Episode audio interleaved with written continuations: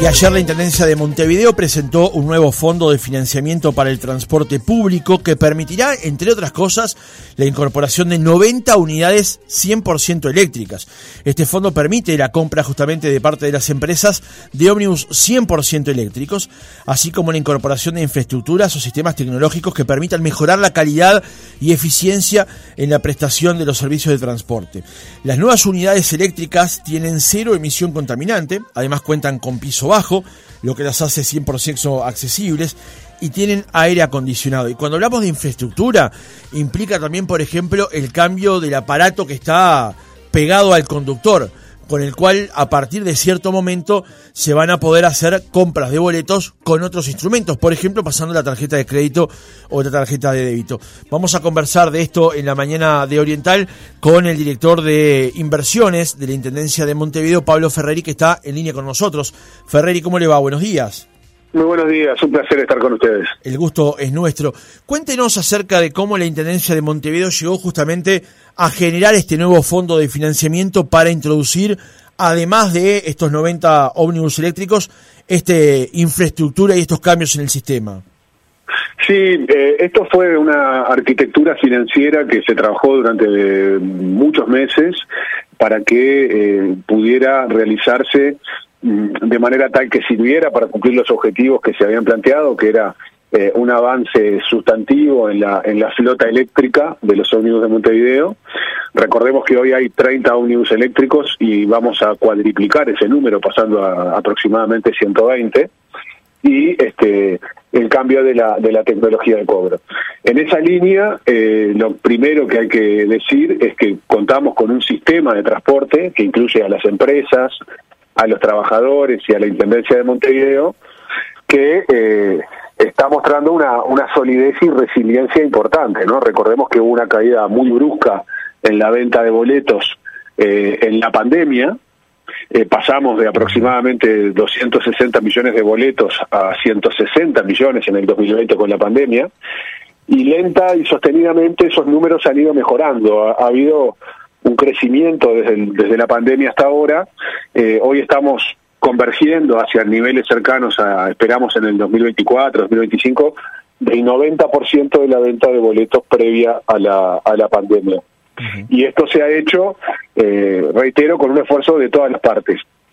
Esa solidez del sistema permitió que la calificación del instrumento que sacáramos fuera doble A en cuanto a su, a su, a su riesgo crediticio. Esto es un instrumento que presenta un escaso riesgo de inversión, ya que evidencia un muy buen desempeño y adecuada capacidad de pago. Eh, recordemos que aquí lo que se está afectando es un porcentaje de la recaudación de la venta de boletos y del subsidio que da la Intendencia para afectarlo a estos pagos en caso de que las empresas no puedan pagar. Por es el 1,7%, ¿no? 1,7%. Y ahí quiero destacar que la autorización de la Junta era incluso hasta un 5% de la venta de boletos, pero nosotros quisimos hacer algo que otorgara mucha eh, seguridad y estabilidad al sistema y utilizamos nada más que la tercera parte de eso aproximadamente, o sea, fuimos a un 1,7%. Nosotros aquí tuvimos un, un manejo conservador de las cuentas y además manejo profesional de la deuda, donde eh, eh, buscamos el equilibrio de varias variables y en función de eso llegamos al monto que se podía tomar. Es decir, cuánto estábamos dispuestos a, otorgar de ese porcentaje, por un lado, eh, cuál era el plazo de repago que, la Intendencia podía y las empresas entendían que era asumible en el largo plazo y además un, plazo de repago que fuera atractivo para los inversores, ¿no? Y en tercer lugar, cuál era la tasa de interés a la cual estábamos dispuestos eh, eh, de transar en el mercado. Todas esas variables nos llevaron a que el monto que, que, que, que, que, definió la operación fue de unos 37 millones de dólares. eh, no fue al revés. Muchas veces uno dice, bueno, quisiera tanto dinero y en función de eso salgo a buscar una tasa o salgo a buscar un plazo, etcétera. Nosotros aquí hicimos al revés, buscamos la, la mejor combinación de variables y eso nos determinó este monto. Por eso, por, por, la forma en que estaba planteado, por, por el manejo profesional que se hizo por parte de todos los actores y porque el sistema viene creciendo, eh, tuvimos una eh, demanda de los títulos que se colocaron que fue prácticamente el doble al monto que se estaba solicitando. Se solicitaron eh, unos 248 millones de unidades indexadas, que son aproximadamente esos 37 millones de dólares, y se recibió una demanda por 461 millones de unidades indexadas. Es decir, hubo realmente una avidez muy grande por parte del mercado para eh, participar en esta en esta operación. En segundo lugar, quiero destacar la tasa que se terminó pagando, eh, que, que, fue realmente baja. Eh, la tasa con la cual se salió al mercado era un 4,5% anual en unidades indexadas, y las ofertas llevaron a que la tasa final sea de, de 3,5% en unidades indexadas, es decir, un punto menos que son aproximadamente un ahorro de unos 400 mil dólares por año en intereses con respecto a lo que estaba planteado. Y es una tasa que se ubica apenas 50 puntos básicos por encima de la, de la, de la tasa que pagan los bonos soberanos del Uruguay, los, los, los bonos uruguayos, ¿no? Entonces, eh, realmente hubo mucha confianza tanto por las ofertas que se recibieron como por la tasa que se termina pagando hubo una expresión de confianza muy fuerte del mercado hacia, hacia este instrumento, ¿no? Y reitero, esto va a permitir una mejora importante en, cuanto al diseño de la flota, la composición de la flota. Vamos a estar llevando al, al cuádruple los ómnibus eléctricos. Esto va a permitir que más o menos un 8 o 9% de la flota sea eléctrica. Eh, y esto permite también mejoras eh, ambientales importantes, ¿no? Obviamente se, reduce, reducirán las emisiones de gases de efecto invernadero, se va a reducir la contaminación sonora, que es un aspecto no menor, porque todos sabemos los ómnibus eléctricos prácticamente no, no, no generan no generan ruidos, va a haber una reducción de la dependencia de combustibles fósiles y va a permitir aprovechar el cambio de matriz energética que se ha hecho en las últimas décadas en Uruguay, ¿no? Este eh, lo cual también hace que el sistema dependa menos de la importación de combustibles, ¿no? O sea, nosotros queremos que este sea un paso muy fuerte para luego, con el tiempo, ir avanzando hacia una universalización de la flota eléctrica. ¿no? Ferreri, para, para ir por partes, usted hablaba al principio de la arquitectura financiera. La Intendencia de Montevideo es la administradora de los fondos del fideicomiso y actúa como garante. Por su parte, las empresas asumen la deuda para comprar las unidades y las máquinas bajo los estándares que impone la Intendencia, ¿es así? Exacto, exacto. O sea, quienes, quienes toman la deuda son las empresas. Eh, mm, eh, el monto de, ese porcentaje de la recaudación, el 1,7%, se pone en, un fideicomiso y en caso de que alguna empresa no pague la cuota del préstamo, eh, opera la garantía que la gestiona la, la Intendencia de Montevideo y por eso hay un respaldo muy fuerte, o sea, quien, quien presta no le presta a una empresa en particular, le presta al sistema y el sistema genera esa garantía que es la retención de ese 1,7% de la recaudación de los boletos y del subsidio que da que da la intendencia. Eso da una seguridad muy fuerte a quienes a quienes invirtieron en este en este instrumento no y entendemos que además como como como les decía es es un porcentaje que no no complica el funcionamiento del, sistema y de las empresas. Podríamos haber ido hasta un 5% pero entendimos que justamente para asegurar la, estabilidad de las empresas y del sistema eh, ir por una parte bastante menor era era lo adecuado Ferrer usted mencionaba recién que eh, el sistema ha estado hackeado por la, por la caída en la venta de boletos, sobre todo en, en, la pandemia 2020-2021, pero se viene advirtiendo una recuperación. Estamos, según información que está disponible, en el 85% de los niveles prepandemia, llegando casi un 90%, mencionaba usted. En 2023 se vendieron 4% más boletos que respecto a 2022 y se espera que el crecimiento hacia 2024 y 2025 llegue a ese nivel de no haber logrado recuperar esa venta de boletos, ¿qué hubiese pasado con, una, con un sistema como el que se propone ahora para lograr recursos para renovarlo justamente? Bueno, obviamente, o sea, estamos hablando ahí de un escenario paralelo que no ocurrió por suerte y, no ocurrió porque hubo un trabajo mancomunado muy fuerte. Aquí yo quiero destacar el rol de, de todas las empresas de, transporte capitalino y de los trabajadores, ¿no? Eh, aquí hubo una mesa con estas tres partes, la, intendencia, las empresas y los trabajadores, que permitió atender muy bien este, la crisis de la pandemia y luego ir trabajando en la, en la recuperación del sistema, ¿no?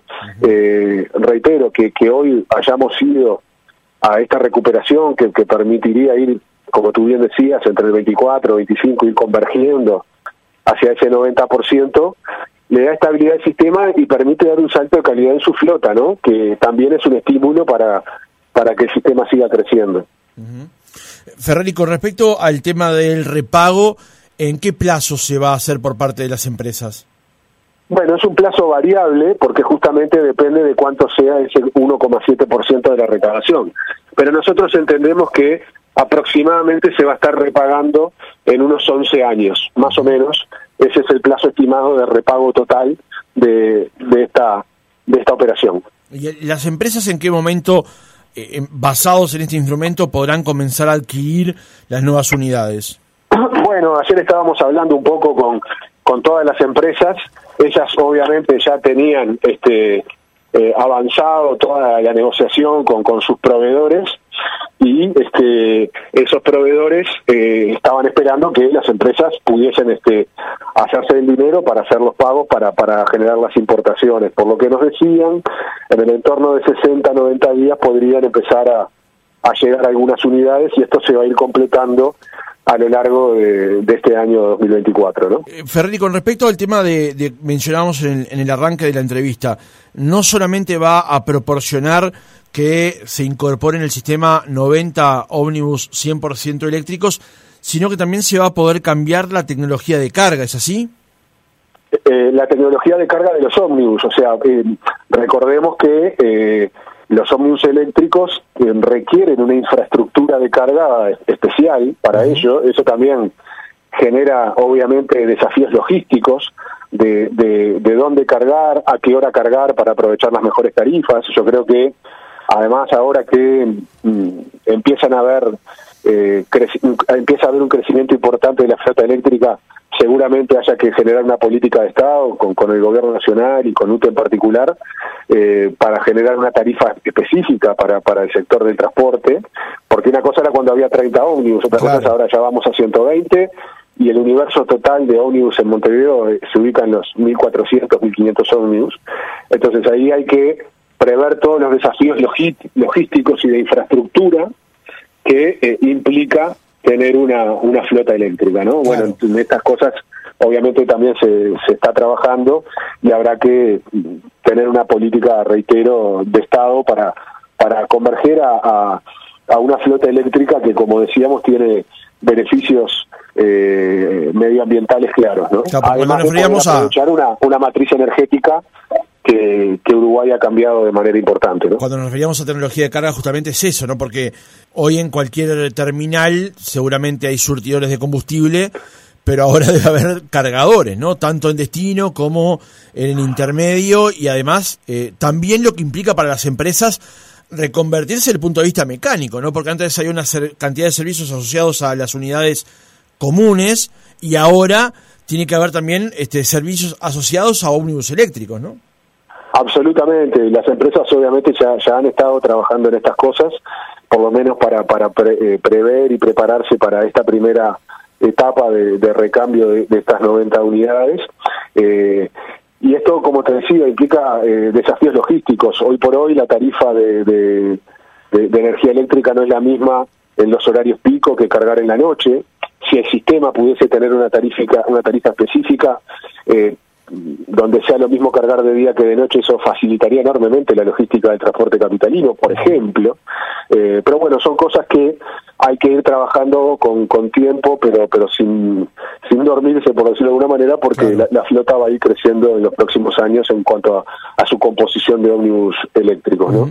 Ferrari, ¿usted entiende que, eh, mejor dicho, la Intendencia, al ser garante de los préstamos que le entrega justamente a las empresas para adquirir los eh, las unidades. ¿También eh, establece estándares de compra o eso es una libertad que toman las empresas?